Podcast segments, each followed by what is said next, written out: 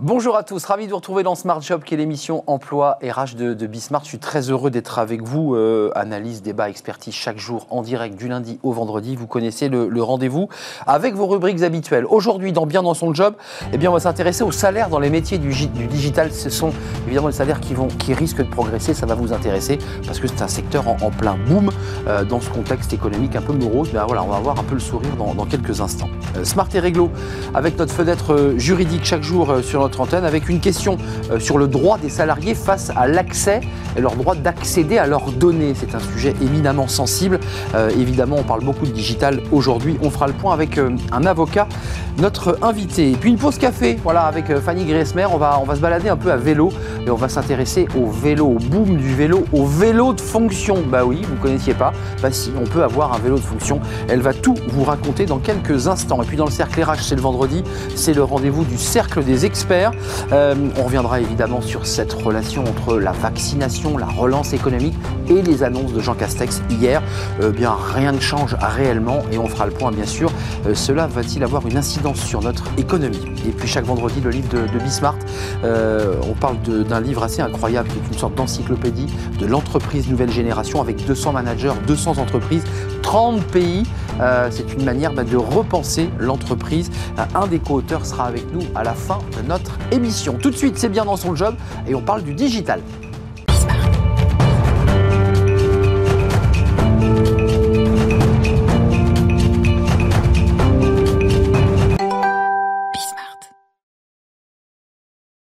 Bien dans son job, euh, on parle des, des salaires, des salaires dans le digital. Oui, c'est un secteur en, en plein boom. On va faire le point évidemment parce que les entreprises se digitalisent, qu'il y a un besoin évidemment de- d'ingénieurs, de, techniciens, de, de développeurs. On en parle euh, avec Iman Benaoun. Bonjour, on est ravi de vous accueillir sur le plateau. Vous êtes la présidente d'Aravati et DG de Timiside, alors c'est parce que les deux entreprises ont, ont fusionné. Euh, entreprise donc de recrutement spécialisée dans, dans le digital et chaque année, eh bien votre entreprise. Aravati, ça veut dire quoi d'ailleurs Ça je, je suis resté un peu perplexe, je ne connaissais pas ce. Aravati, c'est la déesse du rapprochement en Inde.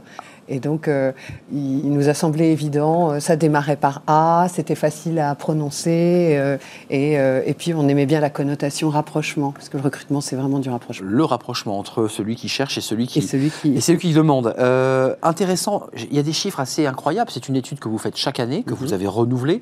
Est-ce qu'il y a des différences entre l'année précédente et cette nouvelle étude là concernant les salaires? Est-ce que vous y voyez un boom supplémentaire là? Alors, le boom, il existe quand même. Enfin, clairement, il s'est passé plein de choses euh, en 2020, et euh, ça présume de beaucoup encore de, de choses pour 2021. Chose, Euh, recrutement. en- Oui, et puis en accélération de projet, euh, vous avez vu dans l'étude, on a relayé un chiffre qui est un chiffre. Les entreprises ont, ont- ont gagné euh, 6,7 ans dans leur transformation digitale Ça veut dire à cause du confinement. ça veut dire quoi? Ça veut dire qu'on est en 2021 depuis quelques jours. Ouais. En fait, dans les faits, on est en 2027 euh, et quelques mois, c'est ça? Oui, en fait, euh, les, les entreprises ont pris conscience de leur fragilité. Les projets de transformation euh, digitale, c'est euh, l'Arlésienne, tout le monde en Oui. parle. Toutes les entreprises sont en transformation. C'est vrai. Néanmoins, euh, ce dont on s'est rendu compte au moment du confinement, c'est que pas grand monde était prêt euh, à être, euh, à opérer uniquement son activité sur des canaux virtuels. Hum. Et donc il y a eu une prise de conscience extrêmement forte. Il y a eu un, un- vous l'avez, tout le monde l'a vécu, un coup de frein total sur énormément de choses. La sidération a été très forte. En revanche, on a vu, je trouve, auprès des entreprises françaises, une résilience et une capacité à accélérer qui a été mais phénoménale. hein. Toutes les entreprises, parce qu'il y a des Beaucoup gros, beaucoup, même les, les entreprises moyennes qui finalement, ça demande des moyens de passer, de, de- de transformer son entreprise. La première vague, les entreprises moyennes ont été sidérées, ont pris conscience de leurs limites. Et de leur retard. euh, et de leur retard, mais elles, j'ai pas le sentiment euh, qu'elles ont beaucoup réagi à ce moment-là. Euh, les grandes entreprises, et notamment, par exemple, nous, on a quelques clients banques, des banques, des grandes banques, etc. qui, ont- qui l'ont fait, elles, leur, leur, leur- leur mutation Non, pas encore. pensaient l'avoir fait. Qui pensaient l'avoir fait, parce que beaucoup disent, ça y est, on est, on est prêt. Oui, il y avait, il y avait déjà pas mal de choses, en vrai. B2C, etc. Mais typiquement, je vous donne un exemple, je citerai pas de nom, Oui, mais bien sûr. euh, nous, on a une activité de recrutement, donc on fait du recrutement CDI pour un certain nombre de clients sur des postes top management et middle management, mais on a une activité aussi de mise à disposition d'experts, de consultants Qui sont capables ouais. d'opérer euh, les campagnes, etc., chez nos propres Ouais. clients. Bien, dans certaines grandes banques, du jour où on dit télétravail à 100%, et ben, leur système ne permet pas de permettre l'accès à des gens qui ne sont pas ah des salariés de l'entreprise. Pour protéger, à la base, c'est protéger la banque. Et donc, euh, ils se sont retrouvés, ah malgré le fait d'avoir besoin de continuer, etc., il, a fallu, il leur a fallu quelques semaines euh, pour se mettre en ordre de marche, revoir leur infrastructure et euh, s'adapter. Là, pour être concret, vous avez un peu des. Comme les SS2I, on va dans l'entreprise, on l'accompagne. Là, vous avez dû accélérer, vous aussi. Vous avez dû trouver les, les, bons ingénieurs, les bons techniciens pour très rapidement mettre en place. On, est très peu sur la partie technique. on est vraiment sur la partie marketing, communication, pilotage de projet, hmm. product management. Plus sur la, la structure. Ouais, sur la structure euh, et puis aussi sur le, fait d'opérer les projets. C'est-à-dire que nous, nos consultants, ils font, euh, euh, ils mettent en place les campagnes sur les réseaux sociaux, ils achètent du trafic pour développer la notoriété, la présence digitale mm. des marques, etc. Donc, bah, ça, a été, ça a été assez marrant de voir ça, de voir que des entreprises beaucoup plus industrielles, dont on se dit elles, elles sont, voilà, elles, elles étaient complètement opérationnelles et capables parce que très internationales et, et du coup beaucoup plus agile, et puis euh, d'autres entreprises euh, qui ont euh, eu un coup d'arrêt assez, assez fort. Juste une, question sur les salaires, parce que c'est vrai qu'on a des, écoles qui viennent sur ce plateau de formation en alternance mmh. sur les métiers du digital. On nous dit qu'il y a une vraie demande. Il y a une très forte demande. Il y a une forte demande. Est-ce que ça veut dire qu'à un moment donné, quand il y a une forte demande et, finalement une offre un peu, qui s'est un petit peu rétrécie, est-ce que les salaires vont monter? Est-ce que, est que l'étudiant qui sort d'école se dit là aujourd'hui j'ai le choix quoi? Alors ça dépend de son métier, ça dépend de son background, ça dépend du choix de formation qu'il a, qu'il a effectué. En clair, euh, il y a des métiers du digital qui ont été très, très, très, très pénuriques, et bien avant la, pandémie, etc. Sur ces métiers-là, euh, les gens, c'était c'était tellement pénurique, les salaires avaient tellement flambé que c'était plus un sujet le salaire. Le sujet, c'était la liberté de faire ce que je veux, quand je veux, comme je veux, de travailler trois mois, euh, me reposer trois mois, etc. et donc, il y a eu euh, vraiment un élan vers, les, vers le, statut de freelance, d'indépendant, sur ces métiers très, très pénuriques. Par exemple, je pense à tout ce qui était UX, euh, donc User Experience Manager, donc les gens qui sont capables de construire des parcours clients en ligne, avec, en utilisant de la data, des technologies, etc pour bien analyser le parcours et l'améliorer. Très pointu. Ces profils-là, ce sont des profils qu'on met quelques années quand même à former, à construire. Hmm. Et donc, très recherchés, donc Ils étaient très, très, très, recherchés, ils le sont toujours. Et clairement, ils avaient eu des exigences euh, assez particulières. Euh, avec la, avec le, la, crise, ces profils-là euh, ont été d'autant plus recherchés. Forcément. Mais entre-temps, euh, depuis euh, ces 4-5 dernières années, il y a eu un énorme afflux de candidats formés, et opérationnels Donc, sur le marché. Eh oui. Donc, ça a fait un euh, tout petit peu baisser le niveau du marché. Pas forcément baisser, mais ça a arrêté la flambée. Hmm. il y a les métiers de la data science aussi, de l'algorithmie, du développement, etc. Ces métiers-là étaient absolument impossible à recruter. Donc là, la flambée des salaires était phénoménale. Quand vous dites flambée, c'est des salaires en, début de bah, carrière qui démarrent à combien Qui démarrent à 40, 45. C'est ce que j'ai vu dans votre étude, oui. Tout à fait. Et ces, ces, collaborateurs-là, euh, bah, la pandémie, c'est des projets qui ont été mis en stand-by. C'est-à-dire qu'on s'est concentré sur la data concrète, la data objective, la data business, et euh, se rapprocher de ses clients plutôt que d'être dans l'innovation, l'intelligence artificielle. Donc là, il y a eu une grosse baisse de demande sur ces profils-là ça ne fait pas baisser les salaires, mais ça permet de recruter. Euh, moi, je serais, euh, euh, je serais à la tête d'un lab et j'aurais besoin pour 2021, fin 2021 d'avoir des data scientists, je les recruterais aujourd'hui. Parce qu'aujourd'hui, il y a quand même plus de facilité, plus de fluidité sur le marché. Donc vous pensez qu'il va y avoir une accélération encore au cours de l'année sur ces questions de digitalisation et que donc il y aura une tension sur, les, sur ces métiers? Ça va redevenir en tension d'ici la fin de l'année, c'est évident. Hmm. Nous, ce qu'on constate, en tout cas sur la fin d'année et sur le début de l'année, c'est que les entreprises qui avaient un peu gelé leur recrutement, qui s'étaient quand même un peu méfiées de cette... Se, disent, on met se le disent, bon, de toute façon, il faut y aller, on, sait ce qu'on vit, on ne sait pas comment ça va évoluer, mais il faut être capable de s'adapter, et on reprend nos projets, et on recommence à innover, on recommence à, fonctionner. Iman Benaoun, merci d'être venu. Je rappelle que vous êtes la présidente d'Aravati, donc vous en avez parlé, et puis euh, vous êtes la DG de, de Sites, qui sont deux entreprises qui ont fusionné pour, pour avoir un groupe de quelle taille là aujourd'hui maintenant 300 personnes. 300 personnes, donc c'est une, belle, une belle entreprise. Euh, avec, vous le disiez, des, des, consultants qui sont en entreprise. Ne faites pas que du recrutement. il y a un peu moins de 200 consultants en mission chez des clients euh, à temps complet. Hum, qui parfois ont fait une, drôle de tête en, voyant euh, finalement la situation face à laquelle ils étaient pendant la crise. merci d'être avec nous. Puis cette étude, on peut la retrouver sur votre site site, j'imagine. Tout à fait. Euh, cette étude extrêmement détaillée, puisqu'on n'en a donné que quelques chiffres, mais elle est extrêmement détaillée sur les salaires. Si vous êtes dans ces secteurs d'activité, ben, n'hésitez pas à aller voir l'étude, ce qui vous donnera des, des fourchettes. C'est un vrai euh, benchmark. Voilà, c'est du benchmark, ça me permettra d'arriver un peu plus, un peu plus étoffé, un peu plus armé pendant les, les recrutements. Merci d'être venu sur notre Merci. euh, plateau. On ouvre notre fenêtre juridique, c'est smart et réglo. On va s'intéresser, ben, ça va vous intéresser d'ailleurs aussi euh, aux données, voilà, aux données personnelles que l'on a lorsqu'on est salarié. Euh, c'est pas si simple. Quelle est la relation que l'on a avec ces données et qu'est-ce que peut faire l'employeur? On en parle dans quelques instants euh, dans Smart et réglo.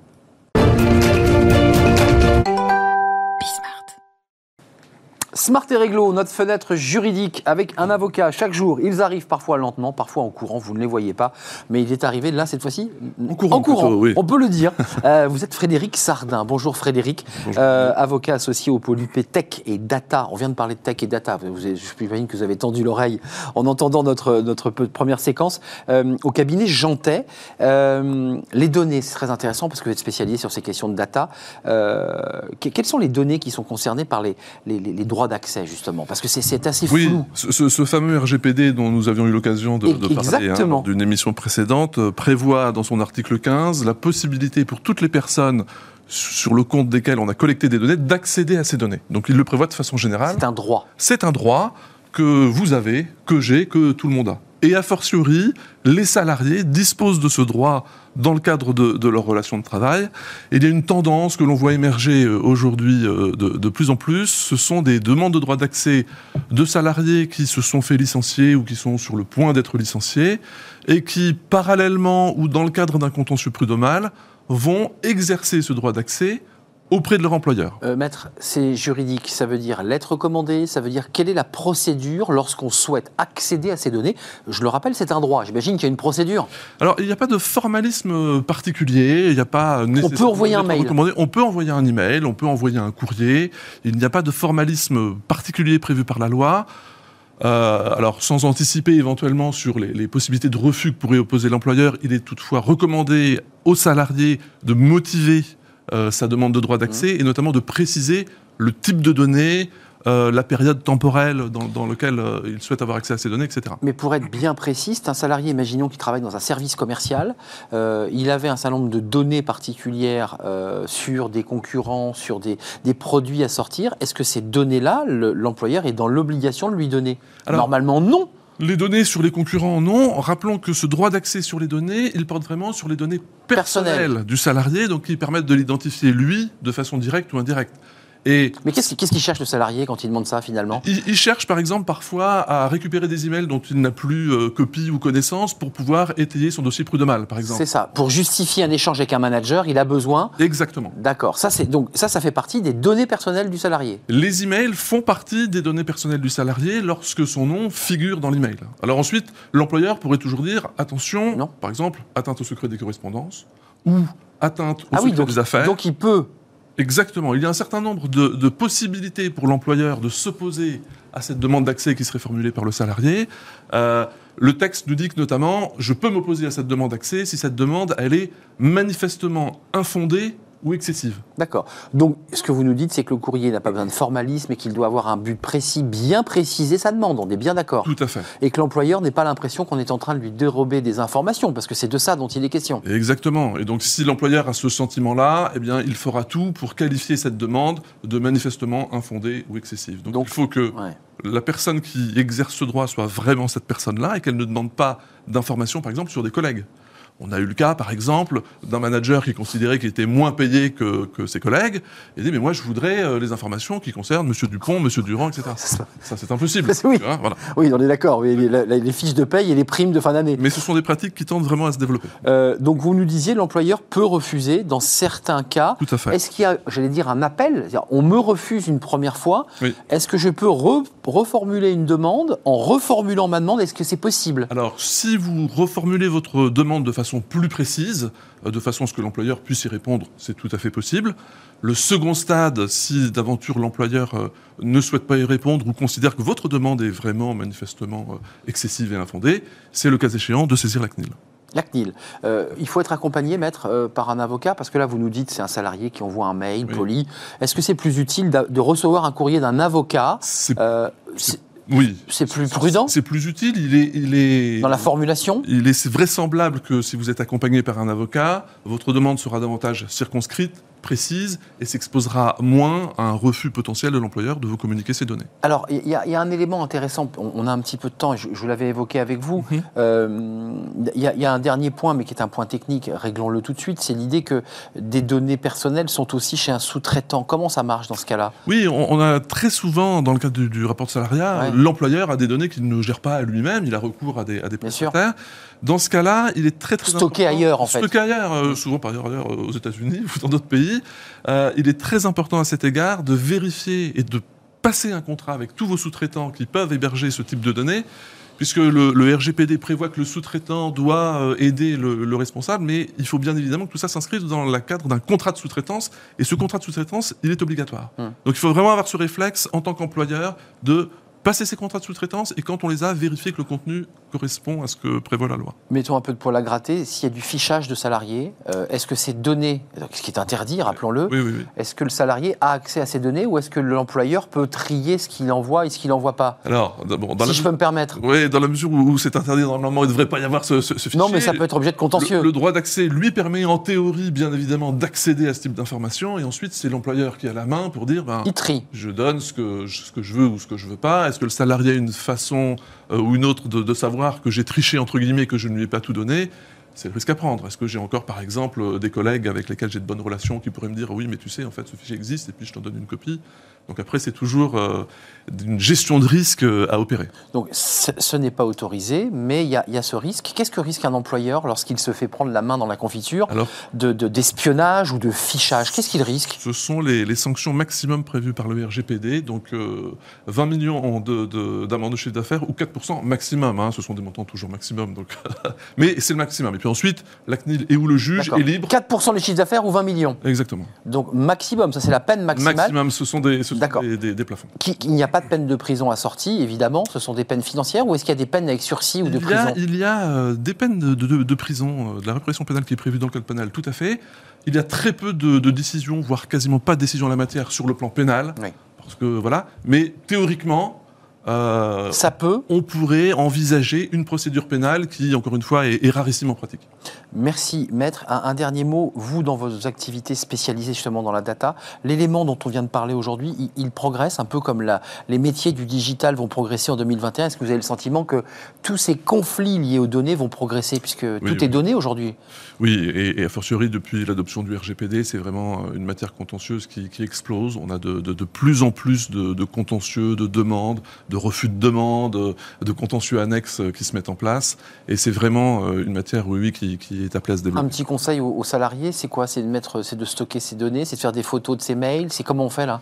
Oui, alors il faut, il faut faire attention parce que euh, il faut pas aussi que le salarié porte atteinte euh, au secret des affaires de l'entreprise. Donc lui aussi peut se faire attaquer. Donc le, la vraie recommandation pour les salariés qu'on pourrait leur, leur formuler, c'est de bien mentionner la mention personnelle lorsqu'ils envoient un email, par exemple, sensible ou qu'ils souhaitent archiver des éléments très personnels ou sensibles dans leur dossier, soit dans l'objet de l'email bien évidemment, soit dans le nom du répertoire, avec personnel en gros, en gras, de façon euh, très claire. Et ça, c'est des données personnelles. Ça, c'est des données personnelles auxquelles normalement l'employeur ne peut pas avoir accès, notamment dans le cadre d'un contentieux prud'homal. Hum. On en revient toujours à cette idée que l'employeur parfois aime bien aller voir peut-être dans un fichier où il y a écrit personnel. Ça peut arriver. Ça peut arriver, oui, c'est ça. Donc protéger. Mais ce n'est pas autorisé. Ce n'est pas autorisé, il faut le rappeler. Merci Frédéric Sardin, avocat euh, associé Polypé Tech et Data au cabinet Jantet. Vous revenez évidemment quand vous le souhaitez parce que chaque jour, eh bien, on ouvre des fenêtres et on fait des éclairages extrêmement techniques comme celui-ci aujourd'hui.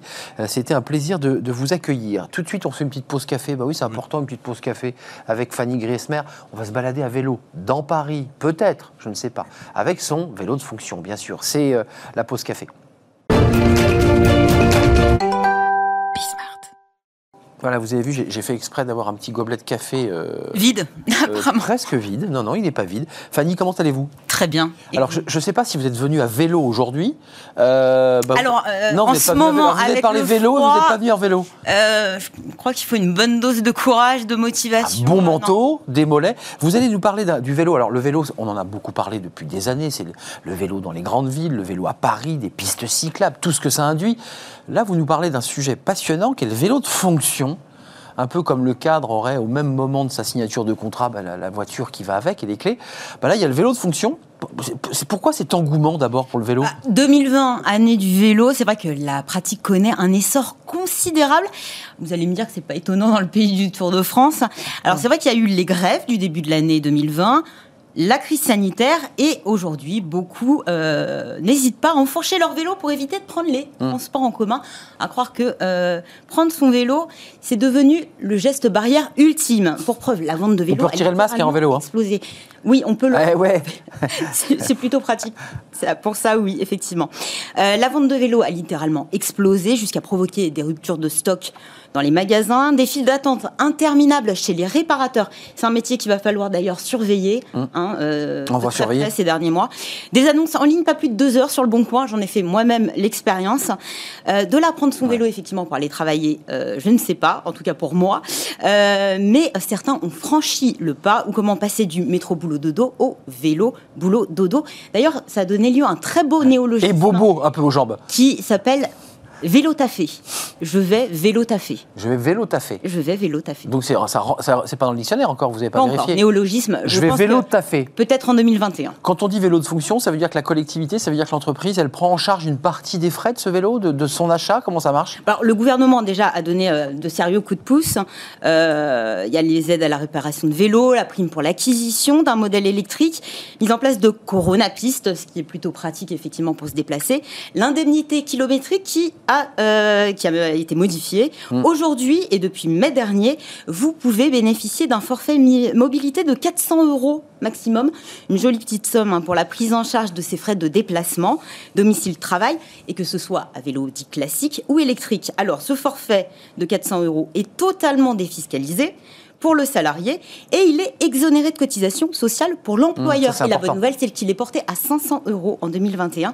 Alors attention, bien sûr, ce forfait n'est pas obligatoire hein, pour les entreprises. Il n'est pas obligatoire, mais il peut être cumulatif avec celui qui un matin veut prendre le métro euh, ou le transport en commun parce qu'il pleut.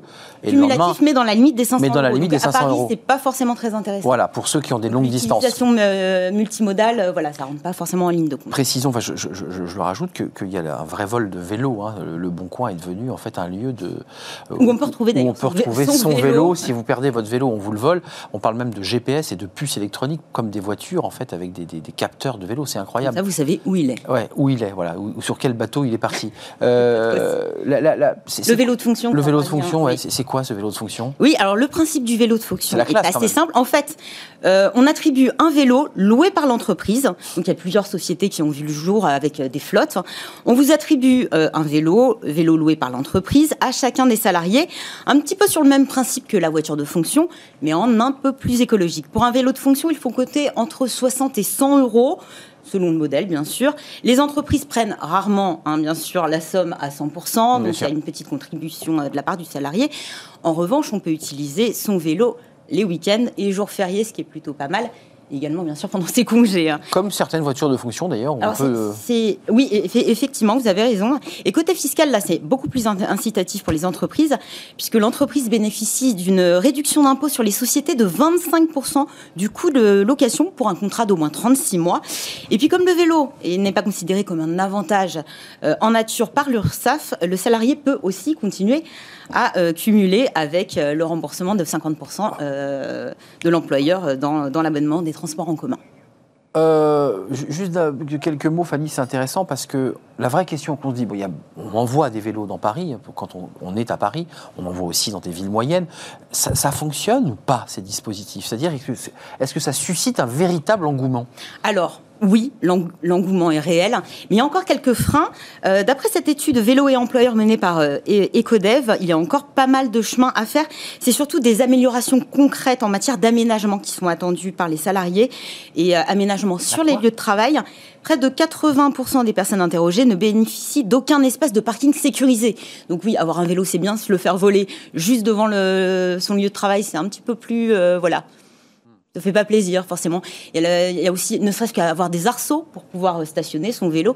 Et puis, bien sûr, il y a la question des vestiaires et des douches.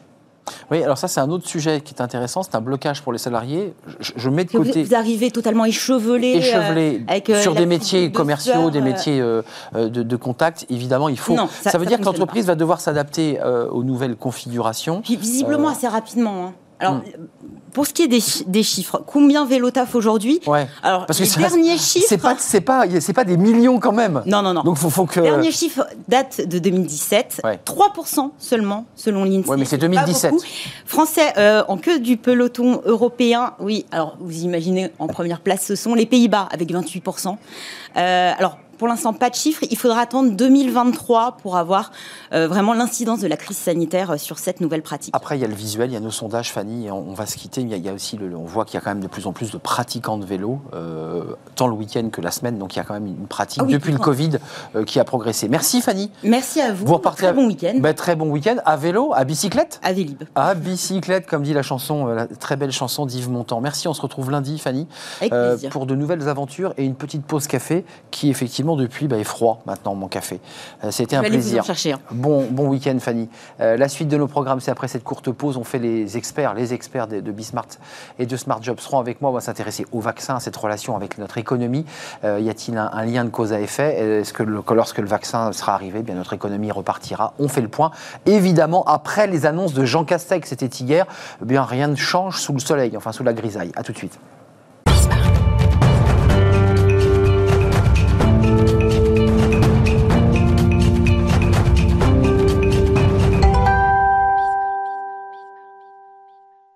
Le cercle RH avec les experts de Smart Job, c'est chaque vendredi, c'est en direct, c'est un plaisir de les retrouver parce qu'on a une période pendant le Covid où on avait perdu les, experts, puis on va s'intéresser à l'actualité, évidemment l'actualité liée à l'emploi et à l'économie, avec mes, mes invités. Euh, Valérie Oanessian, bonjour. Bonjour. Et bonne année. Merci. Parce qu'on peut encore jusqu'au 31 euh, se souhaiter la bonne année. 31, c'est pas terrible de se la souhaiter, mais là, on peut encore se le permettre. Euh, fondatrice de FEMIA, société de conseil, administratrice de la Fondation Concorde. Et puis, tout récemment, on m'a dit que vous étiez la directrice générale de la Fédération des analystes financiers. Exactement. C'est ça, j'ai pas, pas dit de bêtises. C'est très bien. J'avais une hésitation en le disant. Ravi de vous accueillir Merci. pour, pour les experts. À vos côtés, Stéphane Marchand, rédacteur en chef de Pour l'écho. On va le voir. Vous avez vu la chronique de Fanny Griesmer qui parlait du vélo de fonction. vous, vous avez mis en une euh, dans Pour l'écho, euh, qui est votre trimestriel, justement le, le- le vélo. Mensuel. Le mensu- Ah, vous êtes passé mensuel? Oui. Ah, bah alors, vous ne nous le dites pas. C'est fait. C'est fait. bah alors Parce que euh, l'année précédente, vous étiez trimestriel. On a commencé moins fréquemment, oui. Ah, donc vous êtes en mensuel. Mensuel. Dans les kiosques. Est-ce qu'on peut voir la, la une de Stéphane Marchand? Peut-être, peut-être pas, avec le, le vélo. On me dit peut-être, oui, vélo auto, la nouvelle lutte des classes. Euh, juste un mot, qu'est-ce que vous voulez dire par cette couve là? Ah bah c'est que au sein des villes, euh, la, la- la- la guerre de pouvoir entre la place réservée aux vélos et aux cyclistes et la place réservée aux conducteurs et aux voitures donne lieu à des batailles de plus en plus sévères. En, en France, c'est relativement calme. À Oslo, par exemple, Oui. à Oslo, c'est d'une extraordinaire violence politique, bien sûr, pas physique. Encore et on est en que. train d'éradiquer les voitures du centre-ville d'Oslo, ce qui pose toute une série de problèmes et apporte toute une série d'avantages. Donc en fait, vous vous projetez, parce que vous avez parlé de Paris forcément dans votre, euh, dans votre numéro, Ah oui. avec euh, le- le- la rue de Rivoli qui, qui- qui fait couler beaucoup d'encre, évidemment. Euh, et puis je, pré- je précise quand même que vous êtes aussi romancier, parce que le soir, après, euh, après En le journalisme, Face Mort, chez Fleuve Noir, je vais m'y plonger, je vais l'acheter, votre livre. C'est un, un- évidemment un, un livre totalement haletant, des, une intrigue glaçante avec des personnages, c'est choral. Euh, Il y a de l'espionnage, il y a... euh, voilà, donc c'est... C'est c'est- un algorithme de reconnaissance faciale qui arrive à la DGSE et que la DGSE au au niveau de ne sait pas très bien manier. Et puis très très rapidement, il y a un jeune stagiaire de l'école polytechnique qui arrive, qui sait découvrir comment paramétrer l'algorithme et qui tout d'un coup repère une vidéo djihadiste qui vient de Libye et tout par delà, je ne vous en dis pas plus. Mmh, Génial, ça, ça donne envie. ouais. Je- Fran- François Vigne, merci d'être avec nous. Je voyais euh, écouter attentivement. Beaucoup d'intérêt. Voilà, quand vous aurez un petit moment libre, euh, face, face mort. Fondateur, directeur associé de Sycomore Corporate Finance, et vous êtes l'un des membres dirigeants des entrepreneurs et décideurs chrétiens. Euh, D'un mot, euh, la situation, vous avez écouté Jean Castex. D'abord, qu'est- qu'est-ce que vous en pensez là? Euh, Vous êtes des acteurs de l'économie, des observateurs, vous suivez notre vie économique. Qu'est-ce qui s'est passé hier soir? Euh, Enfin, rien ne change sous le soleil, on est d'accord? Enfin, on repousse d'un tout petit peu le, délai. C'était le 7, on passe au 20. Pas de confinement qui change, on sera toujours confiné à partir de 20h. Certains craignaient un confinement, euh, voire même une fermeture des écoles, comme on l'a vécu en mars, ça n'a pas été le cas. C'est quoi? C'est verre à moitié vide, verre à moitié plein? Parce que l'économie, pendant ce temps-là, elle aussi, elle hésite.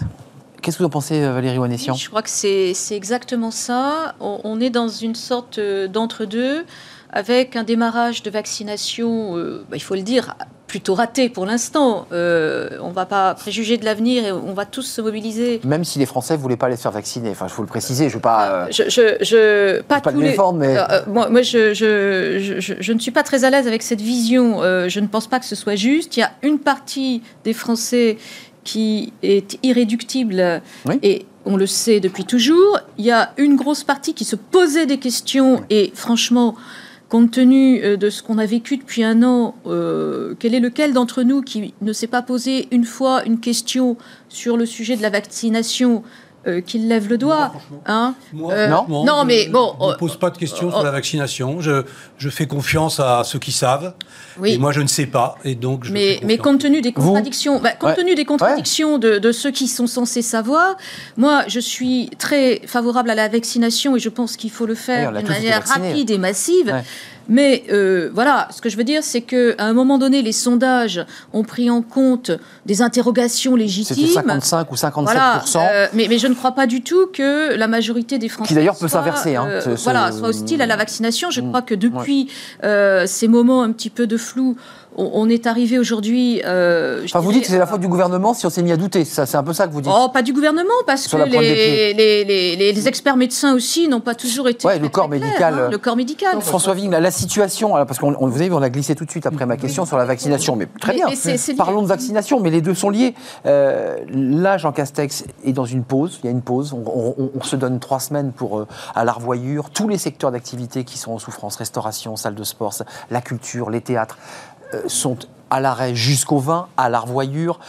Et puis on nous dit allez vous faire vacciner. Dans quel état d'esprit vous êtes? Vous, vous qui observez les marchés Moi je, moi, je suis dans un, un état d'esprit très positif parce que je pense que même si nous allons encore avoir au moins sans doute un an de crise sanitaire, on, est, on tient quand même le bon bout, on est, on est vers la sortie de Ah, crise. vous êtes sur un an là. Ouais, moi je suis plutôt sur un an. Et parce que là encore, aujourd'hui, il y a encore plein d'étapes. Une épidémie, ça dure de toute façon entre 24 et 30 mois. L'histoire l'a toujours montré. Et on, on sera à peu près dans, dans- dans le même type. Donc on a sans doute encore un an de difficulté. C'est dans cette perspective qu'il faut s'inscrire. Et moi, ce que je reprocherais à, à Castex hier, ou pardon au Premier ministre, c'est c'est de ne pas avoir été assez clair. Il faut dire clairement aux, aux Français que les restaurants ne rouvriront pas avant avril. On les rouvrira qu'au printemps. Il faut dire clairement aux Français que les stations de ski n'ouvriront pas cette saison. En tout cas, les remontées mécaniques. Plutôt que de, de jouer de, de, C'est terrible, hein, ce que petite- Non, Ouais. c'est pas terrible. Il faut vaut mieux dire tout de suite. Ouais. Il faut aujourd'hui s'organiser. Et, et- et je voyais une interview ce matin de, de Stéphane Bancel qui dit justement aujourd'hui ce qu'il faut faire, c'est préparer la vaccination de l'hiver prochain. Parce que de toute façon, il fa- il faudra des rappels pour les personnes âgées. Il faut, il faut pas être aujourd'hui dans les, les 15 prochains jours. Il faut être dans l'année prochaine, dans les 24 prochains mois. Euh, tout ça, ça dure longtemps, ça se structure. Il faut être dans l'anticipation, dans la préparation et dans la gestion sur la durée de cette crise. Donc vous nous dites que c'est par une forme de peur un peu du politique qui a peur de heurter finalement son électorat, parce que c'est de ça dont il est question, sauf que l'année prochaine, ça vous aura pas échappé, on est en campagne présidentielle. C'est à la fois de la C'est-à-dire que peur- chaque mauvaise nouvelle a une incidence. C'est à la fois de la peur et c'est de l'incapacité à s'extraire de l'urgence. Hum. Et aujourd'hui, il faut s'extraire de l'urgence, il faut penser long, il faut penser long terme, il faut gérer ce type d'événements sur la durée. C'est ce que font les meilleurs. Stéphane Marchand, vous en pensez quoi là, de cette analyse? Moi, Parce que moi, c'est. Dites-nous la vérité. Je suis assez d'accord. Quand on avait, le- quand on avait un, un septennat avec un président qui est là 7 ans, un Ah. premier ministre à ce moment-là, on pouvait jouer sur ces deux, Oui, c'est vrai. sur les deux vecteurs. Et ce que vient de dire euh.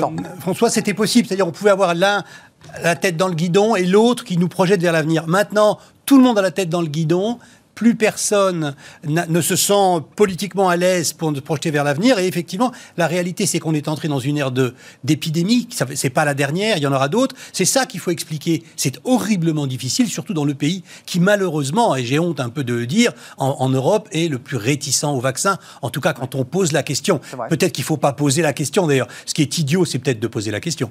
Mais, euh, mais il faudrait transformer le vaccin en une chose banale, en une chose ordinaire, à supposer que ce soit possible, transformer l'épidémie en une normalité, et sur cette nouvelle base-là, sur cette nouvelle base-là, expliquer comment le pays va fonctionner, parce qu'il va fonctionner. Il va évidemment fonctionner. Les entreprises vont fonctionner, des entreprises vont se créer, des emplois vont se créer, euh, même si on est en épidémie. Mais il faut le dire, et euh, voilà, ça, pour l'instant, ça n'est pas dit. Je, je sens moins optimiste Oui, parce que là, on a oui, deux, deux, non, deux oui. invités qui disent bah, Oui, attendez, moi- moi, je assumons, suis- assumons cette douleur, on va la Voilà. traverser, puis derrière, il y aura du soleil. C'est ce que vous dites. Vous êtes en moins. capacité de la traverser. Ouais, mettons-nous en capacité de le faire et d'anticiper. Vous, vous avez l'air moins, Oui, moins optimiste oui, moi, moi je suis, je suis beaucoup ou plus moins. critique.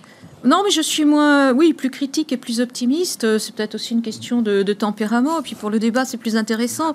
Euh, non, Ah, je ne savais pas ce que vous allez dire auparavant. je, hein. je- je- je pense que euh, aujourd'hui, euh, les quelques perspectives que nous avons sont conditionnées à une vaccination massive et réussie. On est Les perspectives de la Banque mondiale et de l'OCDE euh, de croissance qui sont sorties il y a quelques jours clair. s- conditionne euh, cette croissance aux alentours de 4% hein, pour 2021. C'est la clé de la relance. C'est la clé de la relance.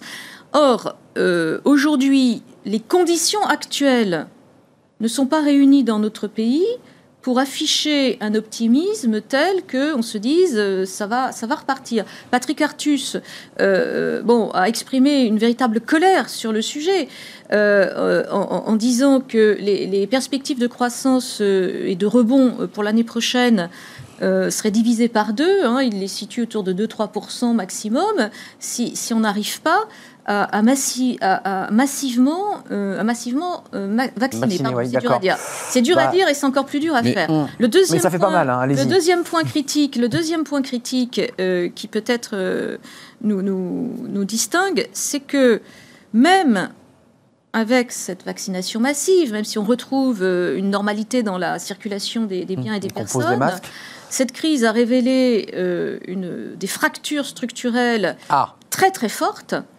Donc Et- elle laissera des traces. Et elle va laisser des traces massives sur des pans entiers de l'activité. Ça veut dire du chômage structurel lié à cette transformation qu'on vit. Et je pense que euh, là aussi, l'anticipation mériterait qu'on réfléchisse Valérie, aussi. ju- juste d'un mot, parce que vous me faites la transition. Il y a un lien, la clé, c'est la Banque mondiale. Quand on vaccine, on- il y a le, le- le- le matin Voilà. arrive, le soleil revient, c'est la relance. Sur Je suis pas d'accord, moi, sur le, sur le vaccin. êtes pas Non, d'accord avec ça Là encore, je suis pas du tout contre la vaccination, bien au contraire. Mais aujourd'hui, il, faut, il, y a, il y a- il y a deux éléments.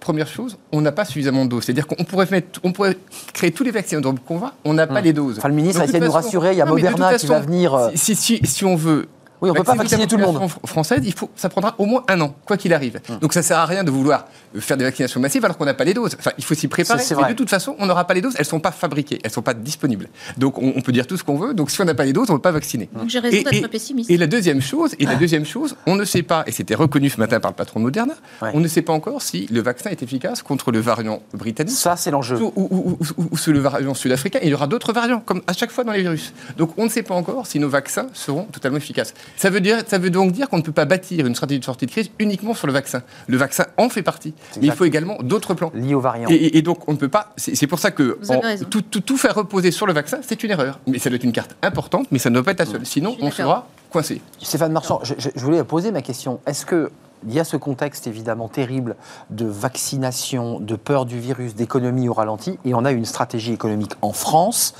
Elle sera évidemment examinée à l'aune des élections présidentielles de 2022, c'est-à-dire d'avoir nationalisé les emplois, d'avoir maintenu les emplois euh, dans les entreprises et d'avoir limité, c'est en tout cas les chiffres que l'on a aujourd'hui, euh, les fermetures ou euh, les plans sociaux, puisqu'ils sont à peu près l'équivalent de ce qu'il y avait l'année précédente. Est-ce que vous craignez finalement un, dégringolade dans les mois à venir ou est-ce que vous dites la stratégie qui a été choisie de maintenir l'emploi, de faire du chômage partiel, de créer de la dette était la bonne et qu'on va réussir à, à- après bah, relancer notre économie Comment vous regardez cette, question-là? Parce qu'il y a l'enjeu politique qui est là, il y a l'électeur qui regarde. Bah, toutes, les, mesures de- d'aide euh, financière publique qui ont été apportées au chômage et aux entreprises euh, sont d'abord euh, remarquables, donc bravo. Le problème, c'est qu'elles ne sont pas éternelles.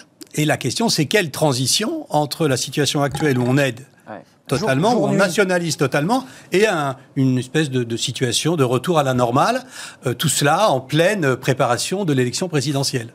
Donc, euh, ce qu'il ne faut pas, c'est retomber brutalement, sinon le choc serait terrible. Ouais. Mais comment est-ce que les tribunaux de commerce vont pouvoir s'organiser pour euh, parce que tout- toutes les faillites là se, se, se- On s'empilent, a- ouais, euh, s'empilent, mais ne se vrai, déclenchent pas d'une vrai. certaine manière. Elles n'ont pas été traitées d'un point de vue presque juridique. Donc il va falloir trouver une, une sorte de, de critère pour dire tel est, euh, je veux dire, le choc qui est immanquable. Il Oui. ne peut pas ne pas y avoir de choc. La question, c'est au moment où on va retirer la prise, c'est dans quel, à, à quel rythme euh, Vous en pensez quoi de cette question qui est un débat politique mais économique?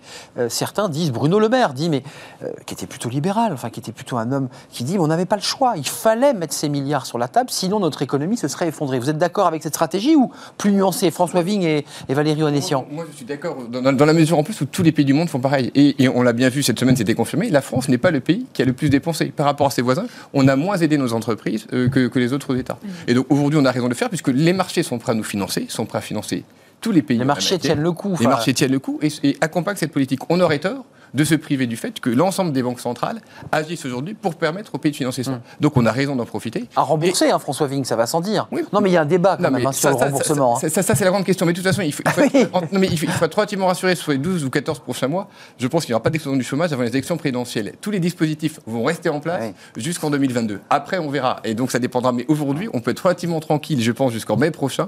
Les aides seront maintenues, les systèmes seront mis en place Ouais. pour, permettre, ou pour, pour permettre au président, de, en tout cas, de- Avec la même stratégie, de- de- que de- tous les de mois, à chaque conférence de presse, on prolonge les Oui, aides. bien sûr. Et on les, on les, parce qu'on les prolonge là. On a vu que. Euh, que- dans quel état d'esprit vous êtes? Parce que, en fait, il y a une forme de.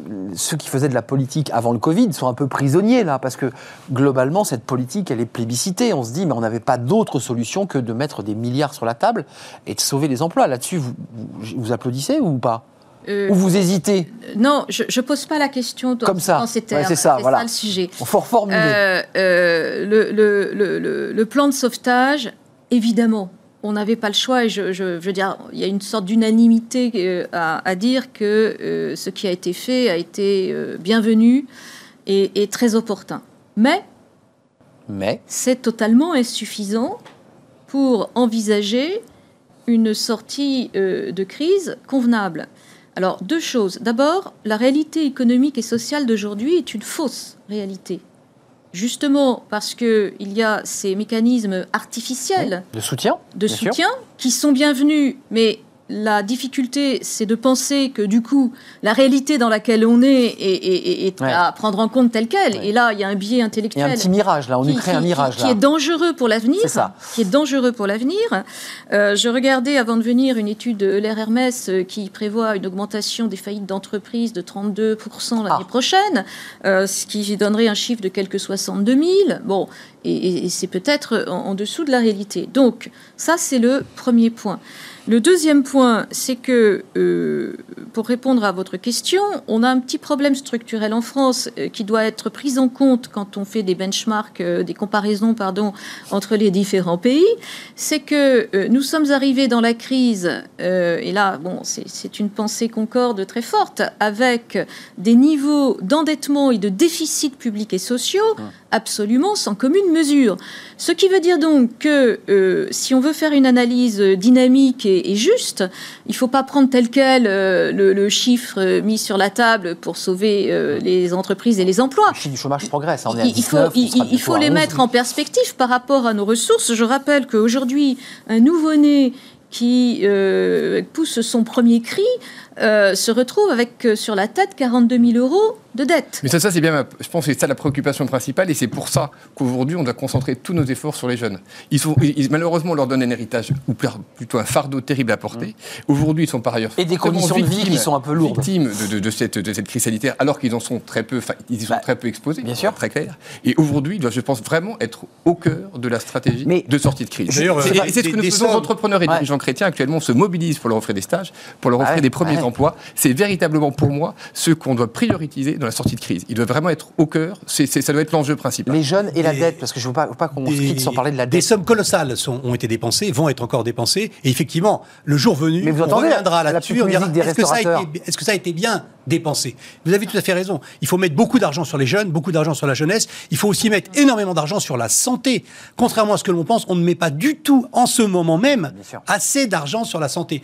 Et, Vous dites euh, ça parce que ça ne un an de retard et que des labos euh, d'autres pays ont, ont- ont Oui, été plus rapides sur, que nous. sur le je système me permets de le dire. même Ouais, sur le et- système bien sûr, hospitalier. Bien sûr. Et, euh, et, euh, on dépense des, des fortunes pour sauver des entreprises qui ne mériteraient pas d'être sauvées. Certaines d'entre elles sont condamnées, euh, des petites, des moyennes, des grandes. mais- mais- Mais c'est impossible politiquement de les sauver, etc. Ces décisions sont difficiles à prendre, je reconnais.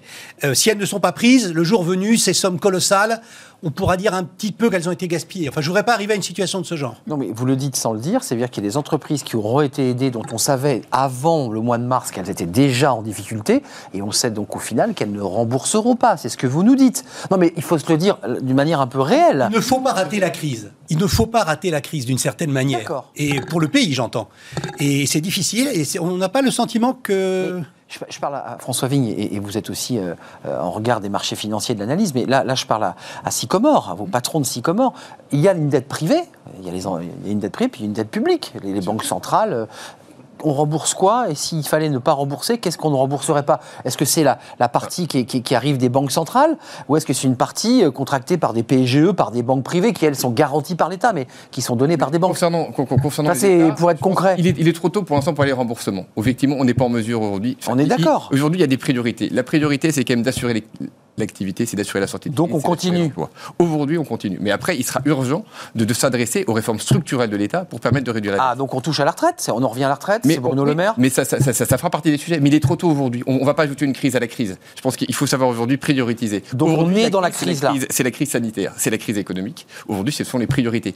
Après, il y aura la crise de l'endettement, qui seront une vraie crise. Mais il faut savoir serrer les priorités et traiter les bonnes au bon moment. Non. Ma question était, Oui. ça vous est intéressant, qu'est-ce qu'on rembourse Les restaurateurs disent, moi le PGE, je ne le paierai pas. Voilà, certains là commencent à s'unir pour dire, on ne paiera pas, d'abord parce qu'on ne peut pas, et qu'en repoussant de trois semaines un peu plus encore l'ouverture des, des cafés Pas des- trois semaines, de deux mois. de deux mois, puisque votre information a, a l'air plus précise que la mienne. Enfin, moi, je suis ce qu'a dit le Premier ministre hier, mais Bien vous sûr. nous dites que de toute façon, jusqu'en avril, les restaurateurs ne pourront pas ouvrir le rideau. Qu'est- Qu'est-ce que vous en dites de cette dette Bah, moi, je, Qui est sur nos épaules? euh, voilà, cette dette, elle est, elle est, elle est évidemment euh, extrêmement préoccupante. euh, Compte tenu de l'héritage, encore une fois, j'insiste un peu lourdement là-dessus, mais c'est pas la dette de la crise. Ouais, ouais. C'est la dette de la crise plus On avait déjà une le- dette. cet hein, héritage, eh ce oui. qui montre bien que voilà, il y a une certaine vertu euh, euh, économique et sociale à, à gérer correctement euh, la dépense publique. C'est pas simplement par idéologie libérale ou ultralibérale. C'est juste parce que tout simplement euh, c'est utile, comme dans les familles, on garde un peu, euh, Oui. on en garde sous le pied, comme on dit Puis vulgairement là-dessus. L'affichage Euh, politique pour, pose un rebondir, problème. pour rebondir sur le, le propos de monsieur, je pense qu'il y a une question très forte qui- qu'il a posée, qui est celle de l'efficacité de la dépense publique. Dépenser, c'est une, chance, c'est Ah oui, une chose. ah oui. Dépenser bien, Oui. c'en est Ça, une c'est autre. un vieux Donc débat d'avant Covid, ça. ça, je pense, oui, mais c'est, ça va C'est être aussi le débat la post-Covid. dépense C'est-à-dire que je pense que le débat va pas être tellement sur le montant, parce que vous l'avez dit, voilà, il est énorme, mais tout Ouais. le monde, etc. Il y a 100 milliards Mais hein, il va jusqu'en être- 2022 le sur la bilan, table. il va être qualitatif. Est-ce que ce- cette dépense a été correctement Oui. euh, investie? Parce que monsieur le faisait remarquer tout à l'heure, on a plutôt moins dépensé en France que dans d'autres pays. Espérons qu'on a dépensé mieux pour compenser ce, ce Un- léger un- gap. un point Chiffre qui me- chômage, un- non, mais un point moins qui me- presque moins de Oui, 7. alors moi, un point qui 7 me- en février, on est à 11 là aujourd'hui. Oui, hein, un point même. qui me tient vraiment à cœur euh, par rapport à ce qu'on a dit. Euh, ce que révèle cette crise, c'est évidemment cette ampleur du chômage. hein, on va être à 11% en On y arrive. 2021, On on y est pas loin. Euh, mais avec, euh, j'allais dire, des, des- évidemment derrière des drames, euh, des drames humains, parce Oui. qu'un chômeur, c'est une personne. hein. Donc derrière les chiffres, il y a des drames, des drames humains qui vont ou pas se, se résoudre. Donc dans certains cas, on va revenir peut-être grâce à la vaccination, voilà. Mais il y a tout un pan, des pans entiers de, de- et, et c'est là où, où c'est compliqué parce qu'il y a une partie de l'économie qui va, Oui. qui va même bien Ça veut rien dire. qui va même très ça veut très rien très dire. très bien, Voire très bien. qui va même très très bien. Et puis il y a une partie de l'économie Qui- qui va aller très Qui se mal. précarisent, Et- des et- Français et qui vont euh, au personnellement- resto du cœur parce qu'ils peuvent plus Voilà. se Et nourrir. personnellement, moi, je- j'en fais même pas une fracture générationnelle. C'est les jeunes comme les plus Non, c'est par anciens. secteur. C'est par secteur. L'immense cohorte Et- des indépendants, parfois très Et fragiles. plus les indépendants, etc. Donc moi, j'ai- envie de dire, et, et pour compléter ce que dit monsieur, comme dans une entreprise, oui, il y a la gestion de crise qui est l'urgence.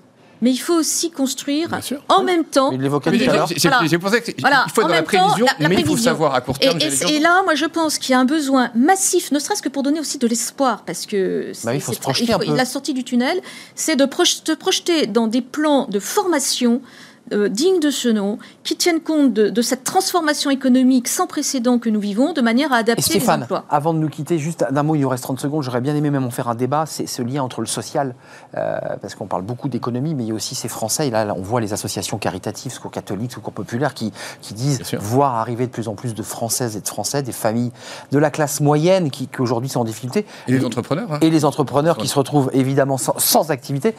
Euh, on ne s'en sortira aussi qu'on ait une politique sociale. Là, on parle beaucoup de finances, beaucoup de chômage partiel et d'aide financière, mais il y a aussi du social qui doit rentrer en ligne de compte. Et puis de la, de la, de la solidarité, horizontale.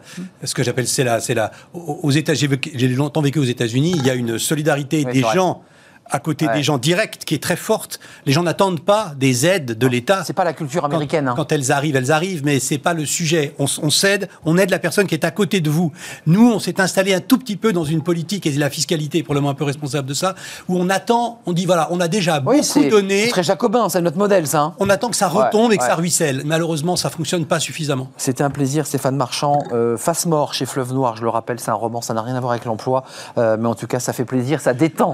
vraiment rien à voir. Rien à voir. Encore qu'on parle d'algorithme beaucoup. Merci à François Ving euh, pour les entrepreneurs, décideurs chrétiens et fondateur euh, de Sycomore Finance. Et merci à Valérie Onessian, fondatrice de FEMIA, euh, Fondation Concorde, et puis une troisième casquette très, très récente, directrice générale de la Fédération des analystes financiers. Merci de nous avoir éclairé sur bah, les perspectives à très court terme et puis à très long terme. Vous allez revenir parce qu'on va suivre l'actualité évidemment de ce vaccin et de l'emploi. Tout de suite, ces fenêtres sur l'emploi, ben non, c'est le livre de Bismarck. Chaque vendredi, nous recevons un auteur il est avec nous, euh, on l'accueille dans quelques instants.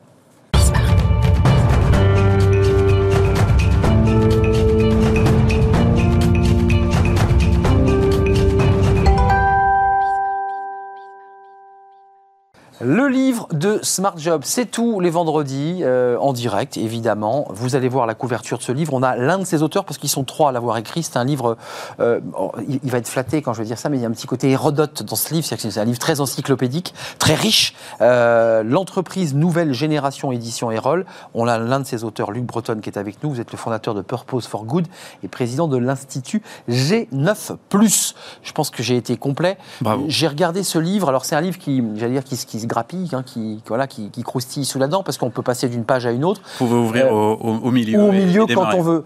C'est euh, incroyable parce que c'est plus de 200 expériences d'entreprise, de management dans 30 pays. C'est un boulot titanesque que, vous, avez, euh, que vous avez fait là. C'est un boulot de Romain et il vaut mieux pas le savoir au début parce que sinon on, se dit qu'on le fera jamais. C'est ça.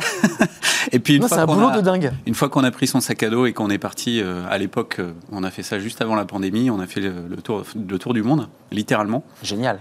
15 euh, pays euh, vraiment avec le sac à dos, puis le, reste euh, par visio. Et on a interviewé ouais, 250 leaders dans, dans, ces 30 pays pour, pour capter les signaux faibles de ce que sera le management de demain, en fait. Qu'est-ce qu'il qu qu en sort comme fil rouge à travers tous les pays et tous les managers du monde? Alors, comme ça, en, grappillant, en croustillant, là, en prenant des petits morceaux, il y a, euh, attention à la réunionite, ce management finalement très pyramidal, très rigide est en train de se diluer pour un management plus horizontal. C'est ça, qui, qui c'est ça le management et l'entreprise de demain? Je crois que le, le, la, la, pandémie euh, et le Covid euh, ont mis en avant euh, de manière exemplaire euh, ce qu'on essaye de, décrire avec ce, véritable travail d'investigation. Oui, c'est de l'enquête, c'est vrai. Voilà, euh, partout dans le monde, simultanément, et c'est ça qui est intéressant, sont en train de se lever des nouvelles formes d'organisation, beaucoup plus adaptées à la complexité, à l'accélération sans précédent de l'innovation. Nous sommes rentrés dans une économie de l'innovation. on parlait des richesses on vient parler, mondiales avec Elon Musk. Bon, Elon Musk, tout le monde euh, crachait dessus il y a, il y a cela euh, que quelques mois. et là, il est euh, reparti, Elon Musk. Voilà, et je pense que l'agilité qui est à l'œuvre dans ce nouveau format d'entreprise est en train de se généraliser dans les nouveaux acteurs. mais au-delà de l'agilité, qui est un moyen d'exécuter c'est un les choses. qui est très utilisé ces, derniers temps. C'est vraiment euh, l'idée de la raison d'être, c'est-à-dire euh, pourquoi on se lève le matin, pourquoi on va travailler et comment on va le faire. Et est-ce que je suis capable, en rentrant dans ces entreprises de nouvelle génération, d'avoir dans mon périmètre de responsabilité, c'est tout sauf le chaos, hein. c'est tout sauf euh, un, groupe de potes de beatnik qui font n'importe quoi, où chacun fait ce qu'il veut. Parce que la critique, c'est de dire, mais c'est une bande de bobos, c'est des gars de Palo Alto, c'est des Californie, sont en tongs, en vélo. Non, non, il y a des vraies boîtes industrielles. L'entreprise libérée a beaucoup de cette euh, image euh, très euh, caricaturale. ce qui est libéré, c'est la capacité créative dans le cadre de son espace de responsabilité et d'autonomie. Mais une question qui vous concerne, vous, ça vous apporte quoi dans, votre processus? Parce que vous dites quand on change l'entreprise, on change le monde. Il y a un rapport très philosophique à votre discours. C'est quand on change l'entreprise, sa manière de gouverner, de gérer ses salariés, automatiquement le monde change. En fait, Il change le monde ou pas vraiment? Il, il- il- il change euh, à une Ou on le voit pas à l'œil nu? incroyable. Et nous, ce qu'on décrit dans ce livre, c'est ce que vous trouverez euh, nulle part ailleurs et qui va devenir euh, quelque chose de, Ouais, c'est des, de- des de- exemples de majeur, uniques. hein. de majeur, assez rapidement. Et en fait, ce que l'on dit, c'est que le rapport de subordination et le rapport de pouvoir politique dans les organisations, il est obsolète aujourd'hui. Et c'est ça qui va tomber. Et euh, Qui est tombé ou qui va tomber qui est en train de, qui est en train de tomber. Pourquoi? Parce que les talents, euh, aujourd'hui, ils, ils choisissent. Et ils ne veulent absolument pas retourner ou Avec- aller avec des dans griffes dans des, ouais. dans des sociétés qui euh, leur assurent une employabilité en déclin. Euh, et ils veulent pouvoir s'exprimer et avoir de l'impact et comprendre euh, leur contribution euh, à cette raison Donc ça déstructure les hiérarchies en fait et les Donc la organisations. hiérarchie, elle va persister parce que la hiérarchie, elle est naturelle. Donc vous ne m'entendrez jamais expliquer que la hiérarchie euh, va disparaître. Mais c'est une autre forme de hiérarchie. On n'est plus sur un lien de subordination, de pouvoir personnel d'un individu Ouais. sur un autre. Relation souvent qui a tendance à devenir de parent à enfant. C'est-à-dire, je m'adresse à mes collaborateurs comme à des enfants. Non, on est Ouais, beaucoup plus ouais. sur une relation de parent à parent, où chacun est autonome, responsable, On se regarde d'égal à égal absolument, chacun avec ses compétences et on apporte mutuellement ce qu'on sait. si on a plus ou moins de leadership, ça ne changera pas, au contraire. Mais euh, on est beaucoup plus entre pairs pour un travail par équipe. Et donc, on parle plutôt d'une hiérarchie d'équipe. Pour ça que ces organisations se décrivent souvent avec des cercles Ouais. constitués par des rôles. Et donc, on est sur de- des hiérarchies de toute façon beaucoup plus plates. Euh, moi, j'ai travaillé beaucoup dans des grands groupes pendant ma Et carrière. plus rapide, hein. ça, ça va plus vite. Je, je disais un exemple d'une petite entreprise qui avait 50 salariés. Il mettait une semaine et demie à prendre une décision avec la hiérarchie qui descendait, qui montait. Et là, dans l'exemple que vous citez, qui est une entreprise industrielle d'ailleurs, hein, elle dit mais nous, en, en moins de, de- de- de deux heures, dans une réunion qui a duré 1h30, on avait pris une décision sur un projet. On prend plus de décisions en C'est deux génial. heures qu'avant en deux mois, euh, voire plus, euh, bien sûr. Et puis surtout, les gens qui sont en charge de leur périmètre de responsabilité prennent leurs décisions à leur niveau. Donc c'est un principe de Et subsidiarité d'autonomie aussi. qui est, qui est d'autonomie, de responsabilité, de subsidiarité. Ça vous évoque qui est quoi très important. Le discours de Luc Breton, parce que vous êtes des chefs d'entreprise, hein, quand on dirige un titre, quand on est à la tête de Fémiac, ça vous dit quoi, Stéphane Marchand C'est vrai, mais ça s'applique quand même à une catégorie d'entreprises, à une à la catégorie un peu des, des, des happy few qui peuvent justement, qui ont le choix d'être le père de leur patron. Euh, c'est beaucoup de gens qui pourraient travailler en indépendant, donc pour les attirer dans une entreprise, il faut vraiment leur proposer une, une nouvelle façon de gérer le management. Mais il y a tout ça ne s'applique pas à la, à la gigantesque au bas de la pyramide, tous les gens qui n'ont pas le choix et qui euh, Valérie, un mot Oui. Ouais, c'est intéressant parce que vous, il tordait le cou tout à l'heure et vous en mettez une petite couche. euh, et c'est intéressant, c'est intéressant ça.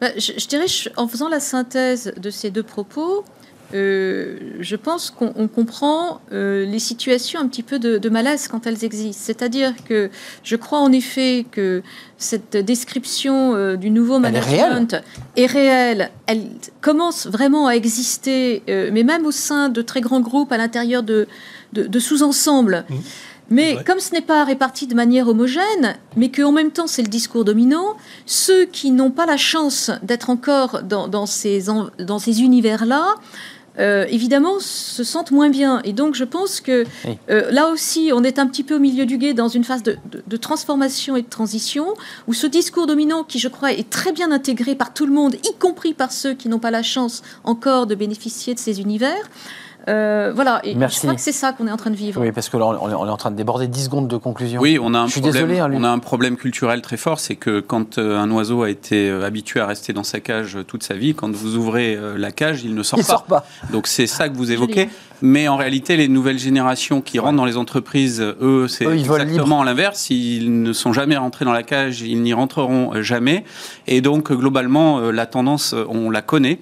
Elle va être massive et elle va s'appliquer à 100% des organisations dans tous les secteurs. Et les 250 exemples que nous donnons euh, dans ce livre sont totalement euh, transverses à toutes les tailles d'entreprise, à tous les secteurs d'activité. Merci Luc Breton, Philippe Pinault, Olivier Tranois, le sac à dos, les grosses chaussures, 30 pays avec des analyses, des enquêtes, des témoignages concrets de nouvelles façons de travailler, de s'organiser. L'entreprise Nouvelle Génération, c'est aux éditions Erol. Et c'était notre coup de cœur, notre livre, parce que c'est un livre passionnant à lire, qui est un vrai pense-bête pour les chefs d'entreprise. Merci à vous, merci à Fanny Griesmer, merci à toute l'équipe du, du son, à, à le- à Lauriane Boué, euh, à notre euh, collaboratrice du son dont le, le- le nom m'échappe, mais que je reciterai évidemment euh, prochainement. Merci Isabelle Anessian, ça fait beaucoup rire en régie. Valérie, merci à Stéphane Marchand, je suis totalement perdu. Je souhaite un bon week-end à tous. Merci Les à. vacances ont été bonnes. Les vacances ont été très très bonnes. Je suis perdu, mais très heureux d'avoir partagé ce moment avec vous. On se retrouve lundi pour nouvelles aventures en direct. Évidemment, bon week-end.